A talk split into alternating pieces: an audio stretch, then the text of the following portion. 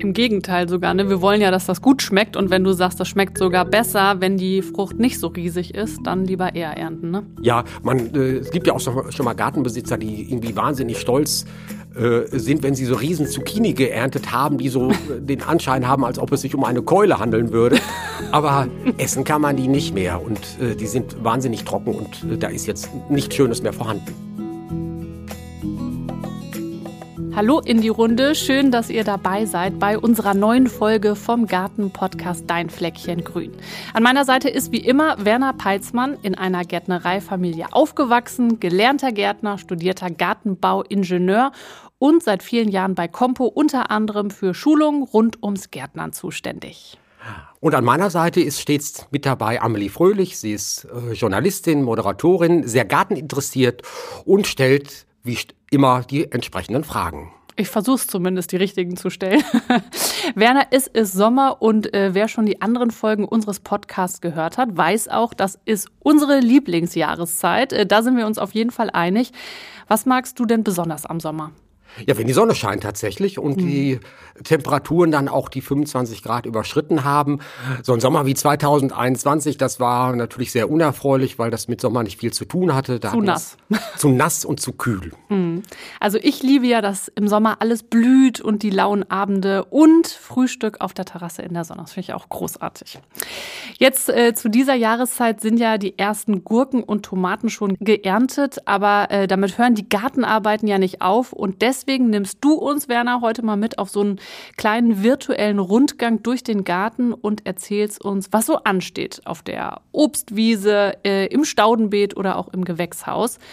Wohin gehen wir denn zuerst? Wir gehen als erstes ins Gewächshaus und da ist natürlich immer eine ganze Menge zu tun, äh, weil da die Wachstumsbedingungen ja schon ideal sind, selbst wenn das Wetter dann vielleicht nicht ganz so dolle ist, wachsen da die Gurken, die Tomaten, was man auch immer da ins Gewächshaus hineingepflanzt hat, natürlich ganz munter weiter. Und da geht es natürlich immer darum, dass ausreichend gedüngt wird, ausreichend gewässert wird und bei einem Gewächshaus auch ganz wichtig, dass entsprechend gut gelüftet wird.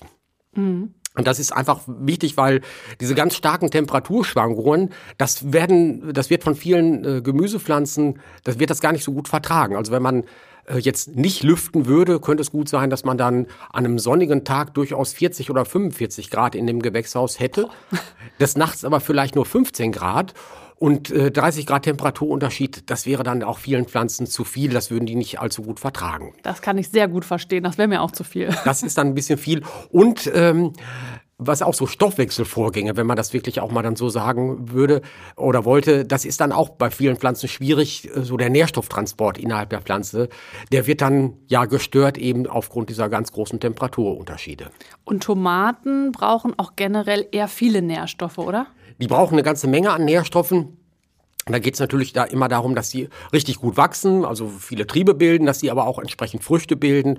Und da kommt es so auf den entsprechenden äh, Nährstoffmix an, dass eben alle Nährstoffe in entsprechender Menge auch vorhanden sind. Das gilt aber generell für Tomaten, aber eben auch für andere Fruchtgemüsearten, so nennt man das. Also solche Gemüsearten, wo man quasi die Früchte von auf isst. Das ist bei Zucchini der Fall, bei Tomaten, bei Paprika, bei Gurken äh, Auberginen, äh, alles das, wo man die Früchte von auf isst, da kommt es wirklich ganz äh, wesentlich darauf an, auf eine gute Wasserversorgung, sehr gleichmäßig, auf eine gute Nährstoffversorgung und eben äh, idealerweise mediterrane Temperaturen. Mhm. Bleiben wir noch mal kurz bei den Nährstoffen. Also was würde denn passieren, wenn zum Beispiel meine Tomate oder auch die Paprika nicht genug Nährstoffe bekommt?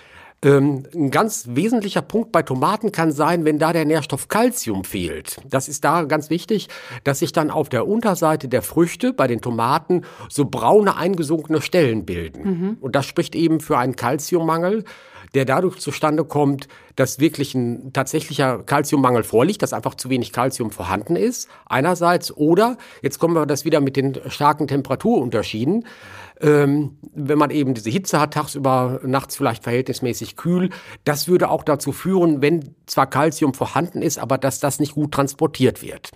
Von daher das sieht natürlich sehr unschön aus, wenn man dann diese Tomatenfrüchte hat und dann auf der Unterseite eben diese braunen eingesunkenen Stellen vorhanden sind. Hm, sieht nicht schön aus. Kann ich sie denn trotzdem noch essen? Kann man trotzdem noch essen. Ähm, da muss man wirklich genau auch hingucken, ob es so ein Stoffwechselproblem ist oder ob es eine Pilzerkrankung ist. Mhm. Das kann man aber ganz gut leicht erkennen.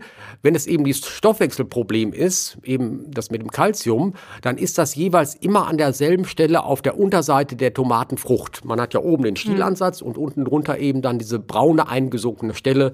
Dann kann man die Tomatenfrüchte noch essen. Man würde das braune entsprechend abschneiden und dann wäre das noch so äh, essbar und man kann da noch seine Suppe draus kochen, kann die aber auch so roh verzehren. Da spricht nichts dagegen.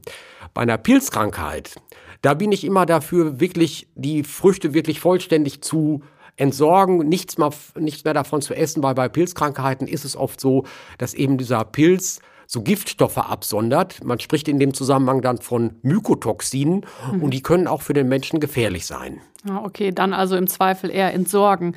Ähm, muss ich noch was beachten, zum Beispiel beim Gießen? Ähm, dass man wirklich darauf achtet, kontinuierlich zu gießen, was die Wassermenge angeht, also dass die Pflanzen äh, nicht unter Wassermangel leiden, aber eben auch nicht zu viel Wasser haben. Das würden sie nicht gut vertragen. Und dass man auch darauf achtet, dass die Blätter beim Gießen trocken bleiben. Hm. Weil eben auf diesen äh, feuchten Blättern, wenn man jetzt so über Kopf wässert, äh, weil sich dann Pilzkrankheiten wirklich sehr schnell ansiedeln können. Und weil wir jetzt auch so über die Tomate schon gesprochen haben, diese Kraut- und Braunfäule, das ist ja so die bekannteste Krankheit an der Tomate, äh, die ja, das würde dann also relativ rasch dann auch zum Ausbruch kommen können und führt dann dazu, dass, wenn man das unbehandelt lässt, die Pflanze innerhalb weniger Tage abstirbt. Und was ich jetzt schon mal häufiger beobachtet habe, auch im Sommer, wenn es sehr heiß ist und ich gieße, dass ähm, ja von meiner Erwartungshaltung die Pflanze eigentlich sehr, sehr durstig sein müsste, aber schon relativ viel Wasser durchläuft. Gibt es da irgendwie einen Tipp, also dass das sozusagen unten ähm, aus dem Topf wieder rausfließt? Ähm, wenn es so aus dem Topf rausfließt, kann es natürlich so sein, dass der, dass der Erdballen vielleicht völlig ausgetrocknet ist. Mhm. Äh, dann hat man eben dieses Phänomen oft, dass dann das Wasser erstmal dran vorbeiläuft. Man sollte dann so in, in Etappen gießen und äh, immer ein bisschen gießen und dann, äh, dass das Wasser erstmal in Ruhe einziehen kann und dann so schluckweise quasi äh, gießen. Also wie viel Zeit würdest du zwischen, wenn ich jetzt, sagen wir mal, die kriegt den ersten Schluck und dann warte ich ein bisschen, höre ich raus, wann soll ich nochmal drüber schütten? Eine Tagesschaulänge, 15 Minuten. ah, sehr gut, okay, das kann ich mir äh, gut merken. Ähm, ein weiterer Tipp, den man ja immer wieder hört, ist Tomaten ausgeizen. Was ist damit gemeint und äh, hilft das aus deiner Sicht wirklich? Ja, das sollte man auf jeden Fall machen. Und zwar, wenn man jetzt hierzulande Tomaten anbaut, dann sollte man die eintriebig ziehen. So sagt man das dann wirklich, dass nur ein Trieb übrig bleibt und dass alle Seitentriebe herausgebrochen oder herausgeschnitten werden. Mhm. Äh, weil das ist einfach erfolgversprechender aufgrund der doch etwas schwierigen klimatischen Situation, die wir hierzulande haben. Und ja, das ist so in den Blattachseln entwickeln sich dann eben diese Seitentriebe und eine Tomatenpflanze ist im Grunde ja unglaublich wüchsig und möchte ganz viele Seitentriebe bilden. Die kann richtig explodieren, so. Die kann ne? richtig explodieren, genau. Mhm. Und ähm, da würde man wirklich sehr kontinuierlich diese ganzen Seitentriebe entsprechend herausbrechen, dass dann nur noch ein Trieb übrig bleibt. Wenn du sagst sehr kontinuierlich, kannst du das präzisieren? Wie oft mache ich das denn? Alle zwei, drei Wochen sollte man das machen. Okay, so oft dann noch. Ähm, das ist nicht unbedingt immer gesagt, dass da ganz viele Seitentriebe entstanden sind, aber man muss natürlich immer berücksichtigen, äh, es geht auch einiges an Energie, an Nährstoffen in diese Seitentriebe und das ist ja dann unnütz, wenn man später eh rausbricht. Und von der Seite sollte man da wirklich kontinuierlich diese Seitentriebe herausschneiden oder besser so mit den Fingernägeln herausbrechen. Und wie sieht es zum Beispiel mit Gurken und Zucchini aus? Äh, da ist es wichtig, dass eine gute Bestäubung zustande kommt. Und wir hatten ja schon über das Lüften gesprochen. Das ist einmal natürlich wichtig, was die Temperaturführung angeht. Aber äh, es geht natürlich auch darum, den schwarz-gelben Freunden zu helfen, dass eben äh, Hummeln oder auch, auch Bienen gut in das Gewächshaus hineinkommen können, um entsprechend eine Bestäubung an den Pflanzen vorzunehmen. Mhm. Weil bei Gurken oder auch bei Zucchini ist das so, die setzen zwar auch Früchte an, wenn die Blüte nicht bestäubt worden ist, aber diese Frucht, die dann zustande kommt, ist oft nicht wie soll ich das sagen, nicht so richtig stabil. Manchmal ist es dann so, dass die vom Ende her anfängt, eins äh, faulig zu werden, mhm. weil keine richtige Bestäubung äh, vorgenommen worden ist äh, oder erfolgt ist. Und das ist natürlich nicht das, was man haben möchte. Von daher kommt es da äh, wirklich darauf an, dass eben Bienen und Hummeln im Spiel sind, die dann dafür sorgen, dass dann Früchte zustande kommen, die dann auch stabil sind und die sich dann auch äh, gut ernten lassen. Kann ich denn irgendwie so eine Umgebung schaffen, dass die auch wirklich vorbeikommen, die Bienen und Hummeln? Ähm, ja, und zwar, wenn man sich jetzt die, die Blüten anschaut von Zucchini oder auch von Gurken, die sind äh, zwar gelb und auch einigermaßen äh, anziehend, aber wenn man da vielleicht noch die eine oder andere Zierpflanze noch zusätzlich äh, dazu stehen hat, die dann auch nochmal einen Reiz auf die Bestäuberinsekten auslöst, wäre das auf jeden Fall hilfreich. Und den Menschen wird es auf jeden Fall auch freuen, wenn da vielleicht noch ein bisschen was Blühendes mit im Gewächshaus steht. Mhm. Und dann die Früchte auch wirklich regelmäßig abernten, ne? Also nicht ewig hängen lassen. Ja, ähm, weil das kann man so sagen, wenn die Frucht dann eine gewisse Größe erreicht hat, dann ist sie auch erntereif oder nach, sag ich mal so, wird sie nicht besser. Dann wird oft das Fruchtfleisch, was sich da entwickelt hat, auch im Laufe der Zeit trockener. Und bei der Gurke oder bei der Zucchini entwickeln sich dann auch die Samen in den Früchten und das ist nicht lecker und, und würde auch die Verarbeitung deutlich aufwendiger machen. Von daher sollte man, wenn eben diese Erntereife erreicht ist, die Früchte abernten und verzehren. Ähm, und ähm, die Pflanze würde natürlich auch diese Früchte, die immer noch vorhanden sind, weiter mit Wasser und Nährstoffen versorgen und äh, es würde ja nichts weiter bringen. Von daher äh, eine kontinuierliche Ernte wäre auf jeden Fall wichtig an der Stelle. Im Gegenteil sogar. Ne? Wir wollen ja, dass das gut schmeckt und wenn du sagst, das schmeckt sogar besser, wenn die Frucht nicht so riesig ist, dann lieber eher ernten. Ne? Ja, man, äh, es gibt ja auch schon mal Gartenbesitzer, die irgendwie wahnsinnig stolz äh, sind, wenn sie so riesen Zucchini geerntet haben, die so den Anschein haben, als ob es sich um eine Keule handeln würde. Aber essen kann man die nicht mehr und äh, die sind wahnsinnig trocken und äh, da ist jetzt nichts Schönes mehr vorhanden. Hm. Was ist außer Düngen, Gießen und regelmäßig Ernten noch wichtig, wenn man einen Gemüsegarten hat oder ein Gewächshaus? Ähm, was man natürlich im Sommer immer auch gucken muss, ob es einen Krankheits- und einen Schädlingsbefall gibt. Und das ist äh, äh, ja gerade in den Sommermonaten so der Fall. Wenn sich die Pflanzen wohlfühlen aufgrund der Bedingungen, dann fühlen sich auch Krankheiten und Schädlinge sehr wohl. Da wird man immer darauf achten müssen. Und was man auch gucken kann, so wenn man so einen äh, richtig äh, warmen Sommer hat, dann hat man eher mit Schädlingen zu tun. Mhm. Und wenn das eher so ein feucht-kühler Sommer ist, dann sind es eher die Krankheiten, die einem zu schaffen machen. Muss man leider so sagen, mit einer äh, Schädlingsgruppe hat man bestimmt zu tun. Mhm. Entweder mit den Schädlingen oder eben mit den Krankheiten. Was kann man denn da so für Schädlinge finden? Äh, an Schädlinge Blattläuse natürlich an erster Stelle zu nennen. Mhm. Äh, dann hat man häufig auch mit Spinnmilben zu tun. Und was auch eine große Rolle spielt, gerade im Gewächshaus, sind die weißen Fliegen. Klingt alles nicht so richtig erstrebenswert. Wie kann ich denn da vorbeugen? Äh, vorbeugen natürlich einerseits dadurch, dass ich wirklich darauf achte, dass die Pflanzen richtig gut mit Wasser und Nährstoffen versorgt sind, weil das kann man schon so sagen, je wohler sich die Pflanze fühlt und je besser sie wachsen kann, desto eher wird sie auch mit so einem Schädlingsbefall fertig. Und äh, bei Spinnmilben beispielsweise, da geht es auch darum, darauf zu achten, dass die äh, Umgebungsbedingungen, die die Spinnmilben im Grunde bevorzugen, dass man da vielleicht ein bisschen einwirkt. Und bei der Spinnmilbe muss man einmal gucken, die mögen es sehr warm, sehr trocken und windstill. Mhm. Und manchmal kann man da ja ein bisschen was dran tun.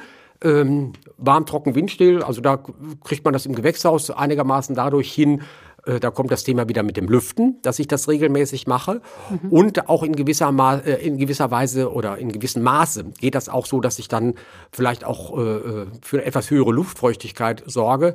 Das mögen dann die Spinnmilben nicht so sehr gerne und verbreiten sich dann hoffentlich nicht ganz so stark. Also da kann ich ein bisschen was an den Umgebungsbedingungen drehen, dass einfach der Befall da nicht so ausgeprägt ist. Und was mache ich, wenn die Schädlinge schon da sind? Also konkrete Schritte? Hast du da einen Tipp? Ähm, ja, gibt es ja so unterschiedliche Ansätze, was man machen kann. Einerseits, was immer gut wäre, wenn man sehr frühzeitig sogenannte Gelbtafeln aufhängt. Mhm. Kennst du das? Nein. Gelbtafeln, das sind so. Klär mich auf. das sind so Kunststofftafeln, in aller Regel ja eben gelb. Die sind mit Leim bestrichen. Und eben durch diese sehr grelle gelbe Farbe werden ganz viele Schädlinge, weiße Fliegen, Blattläuse angelockt und bleiben dann auf dieser Gelbtafel kleben. Ah. Und so eine hm, Gelbtafel. Die sind dann aber auch hinterher schön, wenn die da alle dranhängen. Ja, das sieht natürlich dann ähm, nicht so appetitlich aus, zugegebenermaßen. Aber äh, vom Effekt her äh, ist das einfach gut. Einerseits sieht man, ob überhaupt ein Schädlingsbefall vorhanden ja. ist oder nicht. Und natürlich jeder Schädling, der drauf kleben geblieben ist, der kann keinen weiteren Schaden anrichten. Ist richtig. Und von daher äh, ist das eben mit diesen Gelbtafeln als ja, man sagt dann, spricht dann an der Stelle von einem sogenannten Monitoring-Instrument, also so, dass ich einen Schädlingsbefall erstmal feststelle, durchaus wichtig, äh, das mit aufzuhängen. Gerade in einem Gewächshaus kann man das auch wunderbar machen. Man, man hat dann einfach einen guten Überblick darüber, ob ein Schädlingsbefall vorhanden ist oder nicht.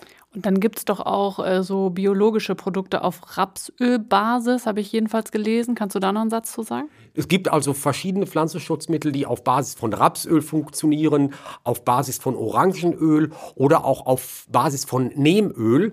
Und Neem ist ja ein, auch ein natürlicher Wirkstoff, der in Indien in erster Linie gewonnen wird aus dem, aus dem Nehmbaum wo man da den Wirkstoff entsprechend extrahiert. Und das sind alles natürliche Wirkstoffe, äh, die sehr effektiv sind und eben diese Insekten oder auch die Spinnmilben wirklich gut bekämpfen können, ohne dass man befürchten muss, dass anschließend die Tomaten, die Gurken oder was man auch immer ernten möchte, irgendwie gefährdet wäre. Also das spricht jetzt nichts dagegen, dann solche Früchte äh, dann auch ja zu ernten und aufzuessen. Ich merke schon, das ist ein äh, Riesenthema. Da müssen wir vielleicht mal eine extra Folge zu machen. Ich schreibe das mal auf unseren Themenzettel.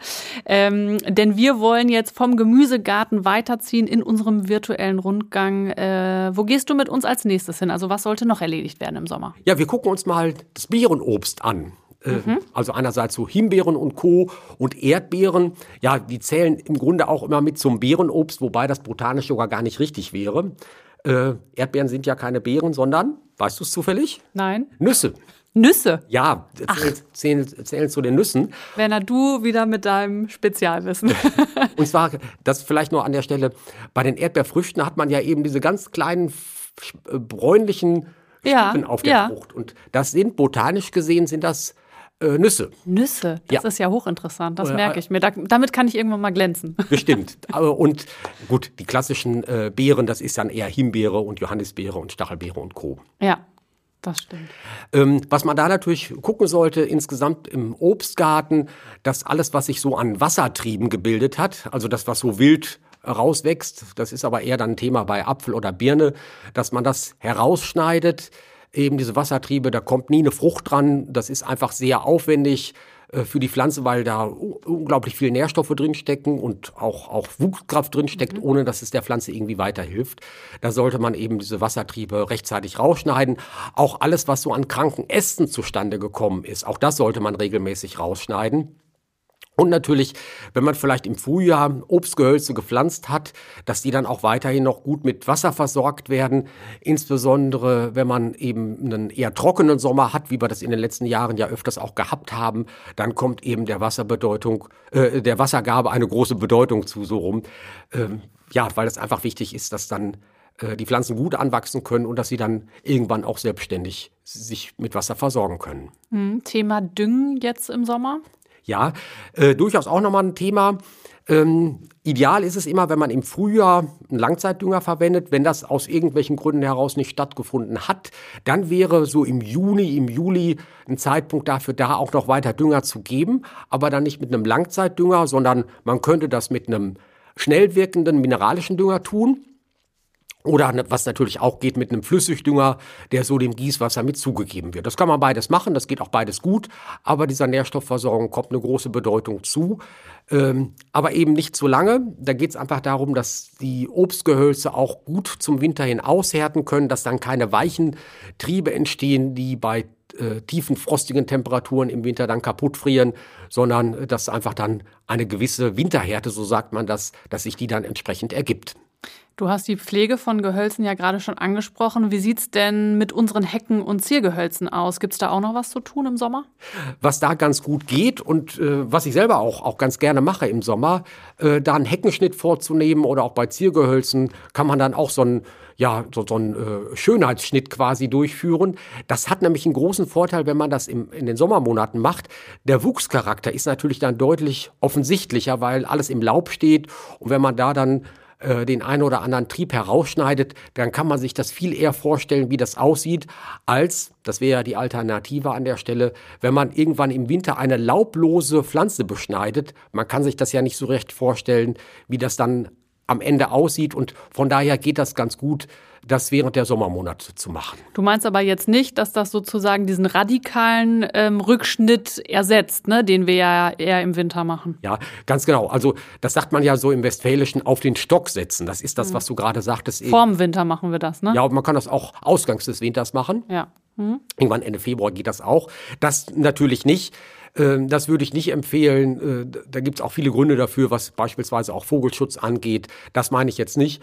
Aber da geht es eher so ein, ja, um so einen kosmetischen Schönheitsschnitt, äh, wenn man das Ganze vielleicht noch ein bisschen schöner in Form bringen möchte. Mhm, weil du Vogelschutz gerade angesprochen hast, da geht es darum, dass äh, im Winter da ja keine Vögel brüten, ne, genau. zum Beispiel. Ähm, und weil wir jetzt gerade bei dem Thema noch sind, was da sicherlich wichtig ist, das nicht während einer ausgeprägten Hitzeperiode zu machen. Mhm, warum? Ähm, weil man schneidet ja und dann werden ja an der Pflanze, an dem Ziergehölz Bereiche, ja, wie soll ich sagen, freigelegt, die vorher beschattet waren. Mhm. Und dann kann es sehr schnell zu Sonnenbrand kommen. Und äh, das ist ja so wie der äh, Mensch auch, wenn der sich jetzt äh, direkt in die Sonne begibt und vorher immer im Haus gewesen ist, kriegt er sofort einen Sonnenbrand. Und bei Pflanzen ist das nicht viel anders. Äh, die müssen sich ein bisschen dran gewöhnen können an die veränderten Lichtbedingungen. Von daher sollte man das, wenn man das äh, im Laufe der Sommermonate macht, eben diese Rückschnittsmaßnahme, das eher äh, in einer bewölkten Witterungsphase dann vornehmen. Und die hat man ja in aller Regel hierzulande im Sommer immer mal, dass es dann Absolut. auch 14 Tage eher kühl ist und bewölkt ist und dann äh, wäre so der Zeitpunkt erreicht, wo man diese Schnittmaßnahmen durchführen kann. Wieder was gelernt. Nicht nur wir Menschen bekommen Sonnenbrand, sondern auch Gehölze. Ähm, lass uns mal weitergehen zur nächsten Station. Wie wäre es, wenn wir jetzt mal zum Blumenbeet gehen? Ähm, was gibt es hier denn zu tun? Ja, äh, man hat ja äh, sicherlich auch die eine oder andere Beet- und Balkonpflanze ausgepflanzt, irgendwann im April und Mai. Und was man da einfach dann im Laufe des Sommers äh, gucken sollte, dass die verblühten Blüten jeweils herausgeputzt werden. Äh, das hat im Grunde zwei Gründe. Einerseits, wenn natürlich Feuchtigkeit dazukommt, dann ist es eben so bei den verblühten Blüten, dass die relativ rasch zu faulen beginnen, wenn da einfach dann Feuchtigkeit äh, vorhanden ist. Und ähm, ja, so ein Durchputzen sorgt auch dafür, dass die Pflanze nochmal angeregt wird, neue Knospen und neue Blüten zu bilden. Also dass dann einfach dann ein zweiter Flor, so sagt man das manchmal auch, zustande kommt. Und es sieht natürlich insgesamt auch deutlich gefälliger aus, wenn dann entsprechend äh, ja, die Pflanzen mal so durchgeputzt werden. Neben den einjährigen Sommerblumen, diese Beet- und Balkonpflanzen, haben wir ja auch eine ganze Reihe an Stauden mit im Garten. Und auch da ist es oft so im Juni, Juli, August, dass dann so die erste Blüte verblüht ist. Und dann wäre es einfach auch nochmal gut zurückzuschneiden, ähm, dass dann einfach ein zweiter Flor noch zustande kommt. Und das kriegt man dann auch noch gut hin. Und dann hat man auch an seinen Sommerstauden oder an den Lavendeln und was man da im Garten so hat, nochmal eine Freude im Spätsommer, dass im September, Anfang Oktober da noch eine weitere Blüte dann sichtbar wird. Verblühte Blüten, auch äh, hier so ein bisschen Wortakrobatik. Ein bisschen schon, aber ja, beschreibt es im Grunde genau. Ja, ja. Und äh, du hast es fehlerfrei ausgesprochen. Ähm, also, worüber wir hier auch schon mal im Podcast gesprochen haben und was ich auch ganz gerne nochmal ansprechen würde, jetzt in dieser Folge, ist der Rasen. Ähm, dem haben wir ja schon eine ganze Folge gewidmet, aber jetzt nochmal wirklich konkret auf den Sommer bezogen, kann ich dem denn jetzt auch noch was Gutes tun? Beim Rasen sind im Grunde dann zwei zwei oder drei Dinge wichtig. Natürlich einerseits das kontinuierliche Mähen des Rasens, das ist aber im Grunde auch selbstverständlich. Äh, sicherlich auch die kontinuierliche Wassergabe. Und auch da kommt es darauf an, äh, das Wässern richtig zu tun. Einmal vom, vom Zeitpunkt her, das würde man idealerweise morgens machen, irgendwie um sieben, dass dann der Rasensprenger angestellt wird und dass dann eine einigermaßen hohe Wassermenge gegeben wird. Mhm. Ganz viele Rasenbesitzer machen das ja so, dass jeden Tag eine gewisse Portion Wasser gegeben wird. Das ist für den Rasen aber nicht ideal. Ah äh, weil man immer den Rasen wieder neu nass macht und eben auf einem feuchten Rasen sich Pilzkrankheiten relativ rasch ansiedeln können. Und jeden Tag diese kleine Portion Wasser sorgt dafür, dass das Wasser auch nur oberflächlich in den Boden einzieht. Hm. Der Rasen mag das aber viel lieber, wenn er kräftig gewässert wird und dass das Wasser, was man dann gibt, auch einigermaßen tief in den Boden einziehen kann. Ähm, und von daher, ja, bei äh, trockenwarmer Witterung einmal pro Woche mit einer Wassermenge von 15 bis 20 Liter äh, pro Quadratmeter. Damit würde man viel erreichen, was dem Rasen gut tut. Und als Rasenbesitzer hat man, auch, hat man dann auch nur einmal in der Woche mit äh, dem Wässern Arbeit und nicht jeden Tag. Ja, und in den Mittagsstunden wieder nicht gießen, äh, das hat auch was damit zu tun, dass der Rasen dann verbrennen kann. Ne? Ähm, hat einmal damit zu tun und zum anderen kann man sich das ja auch vorstellen, wenn man das in der Mittagshitze machen würde, dass das Wasser unglaublich schnell auch verdunstet. Ne? Hm, ja. äh, was auch nochmal, weil wir jetzt gerade über das Thema Rasen sprechen, Düngen. Auch das kann im äh, Juni, im Juli auch nochmal ein Thema sein, äh, weil da ganz oft so die erste Düngergabe dann auch aufgebraucht ist, die man vielleicht im April oder Mai gegeben hat, dass dann einfach, äh, ja, dann eben mitten im Sommer äh, eine weitere Düngung erforderlich ist, damit der Rasen einfach dann auch in der zweiten Sommerhälfte äh, gut wachsen kann und entsprechend schön grün ist. Du hast es gerade schon kurz angesprochen, auch das Thema Mähen im Sommer. Ähm, hast gesagt, da muss ich nicht viel zu sagen, aber äh, gibt es da irgendwas, was auch noch wichtig wäre zu beachten? Ja, dass man das wirklich auch kontinuierlich macht, äh, den Rasen zu schneiden, wo man auch immer wieder darauf achten sollte, dass das Messer des Rasenmähers, dass das auch immer scharf eingestellt ist, dass, dass man einfach ein sauberes Schnittbild hat. Und das sorgt auch mit dafür, eben dieses saubere Schnittbild, dass äh, Pilzkrankheiten sich nicht ganz so rasch entwickeln können. Jetzt ist der Sommer aber ja auch äh, klassisch die Zeit, wo sehr, sehr viele Menschen in den Urlaub fahren und dann auch einfach mal länger nicht zu Hause sind. Was machen wir dann? Äh, dann wäre es wirklich gut, jemand zu organisieren, der das Rasenschneidet dann mal übernimmt, weil das einfach dran, drauf ankommen zu lassen, den Rasen irgendwie über drei Wochen oder dreieinhalb Wochen wachsen zu lassen und ihn dann stark runterschneiden zu müssen, das bekommt dem Rasen in aller Regel nicht gut. Man sieht ihm das einige Wochen an, dass zwischendurch mal die Pflege vernachlässigt worden ist. Also das wäre, wenn man das irgendwie einrichten kann, ähm, gut, wenn man das irgendwie anders organisiert. Also vielleicht besonders nett zum Nachbarn sein. Oder den anschließend zum Grillen einladen oder was auch oder immer. Oder ein Mitbringsel aus dem Urlaub mitbringen. Wie auch immer, aber das wäre richtig gut. Ähm, wenn das jetzt äh, partout nicht geht, dann geht's nicht. Aber ähm, wenn wir jetzt schon daran interessiert sind, dass der Rasen immer auch schön aussehen soll, dann wäre das wichtig, eben diese kontinuierliche äh, Pflege und den kontinuierlichen Schnitt zu gewährleisten. Und Werner, was äh, empfiehlst du in Sachen Nachsaat? Äh, eine Nachsaat ist natürlich auch während der gesamten Sommermonate problemlos möglich. Ich würde das idealerweise dann machen, wenn nicht gerade so eine Hochsommer, äh, Hochsommerwetterphase ist. Äh, dann ist das Wässer natürlich sehr schwierig. Aber wenn das so diese 20 Grad sind und vielleicht auch mal Nieselregen zwischendurch, ist das für eine Nachsaat perfekt. Ähm, das geht wunderbar und das geht auch den gesamten September noch und das geht auch in der ersten Oktoberhälfte noch sehr gut. Man hat einfach eine gute Bodentemperatur und gerade zum Spätsommer hin, zum Frühherbst hin, ist es so gesehen sogar der ideale Zeitpunkt, um eine Nachsaat vorzunehmen. Das ist deutlich komfortabler, als wenn man das im Frühjahr macht. Guck mal, für die Nachsaat ist Nieselregen perfekt. Ich persönlich mag Nieselregen gar nicht. Also dann lieber richtiger Regen. Okay, aber das nur ähm, nebenbei.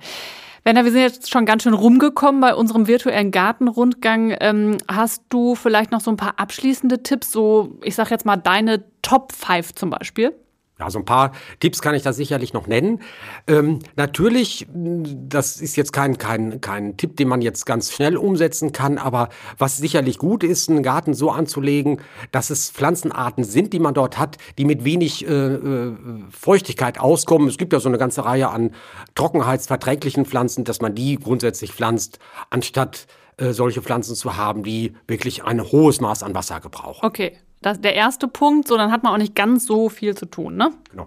Ein zweiter Punkt ist der, dass man auch für, für Tiere, Nützlinge, dass man da Wasser äh, vorhält, wenn eben eine trockene Witterungsphase ist. Normalerweise, hoffentlich ist es zumindest so, dass dann auch sehr viele Vögel sich im Garten eingestellt haben und die mhm. nehmen natürlich so eine Wasserstelle, so eine Wassertränke sehr gerne an und äh, die fühlen sich wohl und äh, dem äh, Treiben der Vögel äh, zuzusehen, ist ja durchaus auch ganz schön. Und auch ähm, Bienen und anderes Getier nutzt auch diese Wasserstellen ganz gerne, um eben Wasser aufzunehmen. Ich habe da manchmal auf, auf der Lounge so eine Plane, ne, wenn es regnet. Und äh, das ist wirklich sowas von toll im Sommer, wenn die Vögel, wenn sich auf dieser Plane das Wasser sammelt, die baden da. Das ist echt eine Freude, sich das anzuschauen. Das ist es. Und was auch ist, diese, die Vögel mögen dieses abgestandene Wasser viel eher, als wenn man jetzt frisches Leitungswasser hätte. Mhm. Interessant. Ja, so zwei Punkte haben wir. Was wäre dein dritter Punkt? Ein dritter Punkt ist das Gießen. Wir hatten auch schon drüber gesprochen, aber Gießen ist eine ganz anspruchsvolle Tätigkeit bei dem äh, Ganzen und wirklich kontinuierlich zu gießen zum richtigen äh, Zeitpunkt. Also da hatten wir ja auch so äh, schon gesprochen, dass es besser ist, das morgens zu tun, sehr vorsichtig zu tun, in dem Sinne, dass es immer gut ist, dafür Sorge zu tragen, dass die Blätter der Pflanze, dass die trocken bleiben. Und da wird man sich mittelfristig ja auch darauf einstellen müssen, sagen zumindest dann Wissenschaftler, äh, dass eben auch mit trockeneren Sommern immer mehr zu rechnen ist. Und dann sollte man wirklich auch sich überlegen, ob es an der einen oder anderen Stelle sinnvoll ist, eine Tröpfchenbewässerung zu installieren. Beispielsweise so bei der Hecke. Hm. Äh, das erspart sehr viel Arbeit wenn man das nicht selber händisch machen muss. Äh, eine Tröpfchenbewässerung sorgt auch dafür, dass man insgesamt mit wenig Wasser auskommt, weil das Wasser dann eben auch direkt äh, der Wurzel zugeführt wird. Und ja, man hat natürlich dann auch einen guten Hexen, He Heckenwuchs kein Hexenwuchs, das ist was anderes. Ein Heckenwuchs. Aber äh, auch gut Hexenwuchs. dass eben ein guter Sichtschutz auch zustande kommt. Und da geht es ja auch oft drum. Also von daher, der Bewässerung kommt eine große Bedeutung zu, damit einfach dann der Sommer gut überstanden wird. Ja. Also Punkt drei war die richtige Bewässerung. Äh, was ist dein vierter Punkt?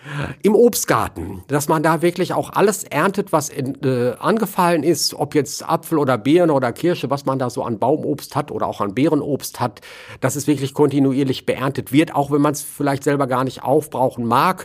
Vielleicht kann man es verschenken, aber äh, eben wenn das so gammelig am Baum hängt, lockt das natürlich Wespen an, mhm. es lockt auch anderes Ungeziefer an, es sieht optisch nicht schön aus und mitunter ist es dann auch so, dass dann Krankheiten sich dort ansiedeln, die dann auch äh, dazu führen, dass im nächsten Jahr dieser Krankheitsbefall von vorne wieder losgeht. Also diese, man spricht manchmal dann auch von Fruchtmumien, die dann vielleicht noch an dem Baum hängen. Mhm. Das sollte man auf jeden Fall vermeiden und wirklich kontinuierlich ähm, eben das dann beernten und irgendwie verschenken, verwerten, wie auch immer, aber dass dann äh, da keine reifen Früchte irgendwo am Baum hängen bleiben. Das merke ich mir. Das habe ich nicht immer so gemacht. Aber äh, in diesem Jahr gelobe ich Besserung. So, wir sind beim fünften Punkt. Da geht es nochmal zum Thema Rasen ähm, dass man da natürlich auf die Nährstoffversorgung achtet. Das kann man bei einem Rasen auch wirklich noch mit einem Langzeitdünger tun. Mhm. Bei anderen Pflanzen, die man im Garten hat und auch das, was wir uns jetzt auch angesehen haben, da ist ein Langzeitdünger natürlich nicht mehr ratsam äh, weil man dann einfach eine Düngewirkung hat, die zu weit in den Herbst hineinreicht.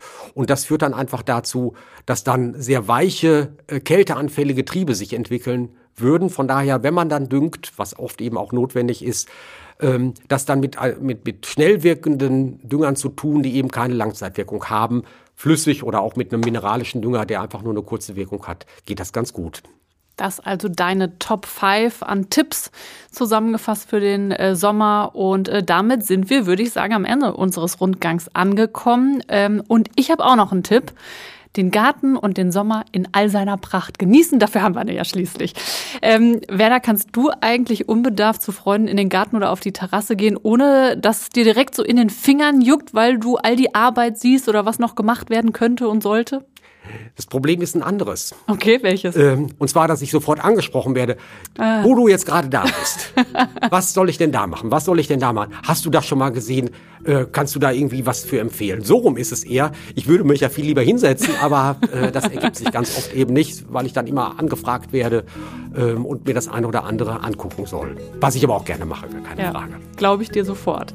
Ich habe noch unsere E-Mail-Adresse für euch, für Fragen, Themenwünsche und Kommentare. podcast.compo.de. Schreibt uns sehr gerne. Und damit äh, sage ich vielen, vielen Dank fürs Zuhören. Ich freue mich schon aufs nächste Mal und hoffe, dass ihr dann auch wieder dabei seid. Und ich Werner, das siehst du genauso, oder? Das sehe ich genauso und freue mich, wenn ihr in der nächsten Runde auch wieder mit zuhört.